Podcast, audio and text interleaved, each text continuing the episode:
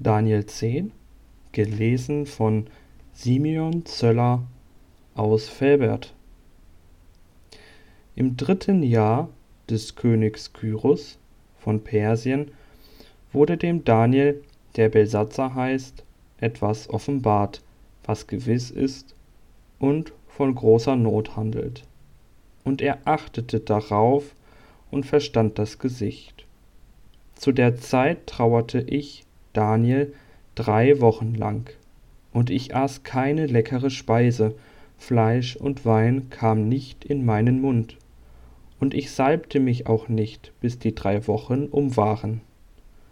Und am vierundzwanzigsten Tag des ersten Monats war ich an dem großen Strom Tigris, und ich hob meine Augen auf und sah, und siehe, da stand ein Mann, der hatte leinerne Kleider an und einen goldenen Gürtel um seine Lenden. Sein Leib war wie ein Topas, sein Antlitz sah aus wie ein Blitz, seine Augen wie feurige Fackeln, seine Arme und Füße wie helle blanke Bronze, und seine Rede war wie ein großes Brausen. Aber ich, Daniel, sah dies Gesicht allein, und die Männer, die bei mir waren, sahen's nicht. Doch fiel ein großer Schrecken auf sie, so dass sie flohen und sich verkrochen. Ich blieb allein und sah dies große Gesicht.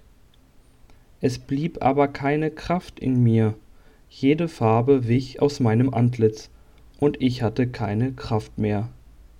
Und ich hörte seine Rede, und während ich sie hörte, sank ich ohnmächtig auf mein Angesicht zur Erde. Und siehe, eine Hand rührte mich an und half mir auf die Knie und auf die Hände. Und er sprach zu mir, Daniel, du von Gott geliebter, merk auf die Worte, die ich mit dir rede, und richte dich auf, denn ich bin jetzt zu dir gesandt. Und als er dies mit mir redete, richte ich mich zitternd auf. Und er sprach zu mir, Fürchte dich nicht, Daniel, denn von dem ersten Tage an, als du von Herzen begehrtest, zu verstehen und anfingst dich zu demütigen vor deinem Gott, wurden deine Worte erhört, und ich wollte kommen um deiner Worte willen. Aber der Engelfürst des Königreichs Persien hat mir einundzwanzig Tage widerstanden. Und siehe, Michael, einer der ersten unter den Engelfürsten, kam mir zu Hilfe, und ihm überließ ich den Kampf mit dem Engelfürsten des Königreichs Persien.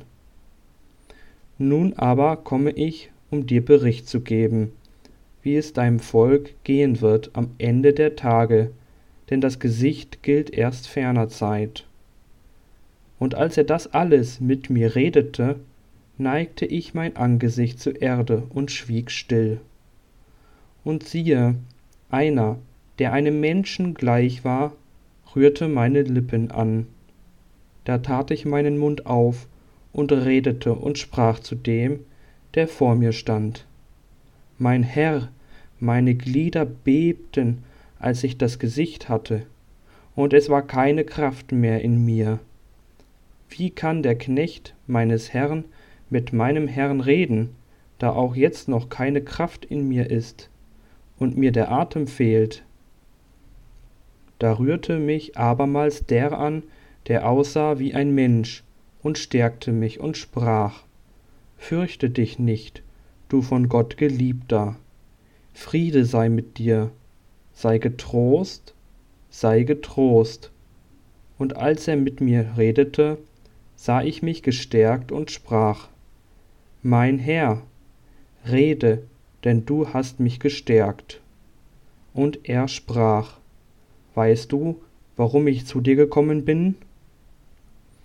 Und jetzt muss ich wieder hin und mit den Engelfürsten von Persien kämpfen.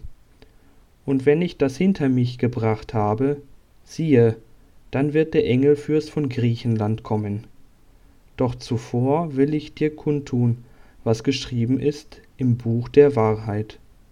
Und es ist keiner, der mir hilft gegen jene, außer eurem Engelfürsten Michael.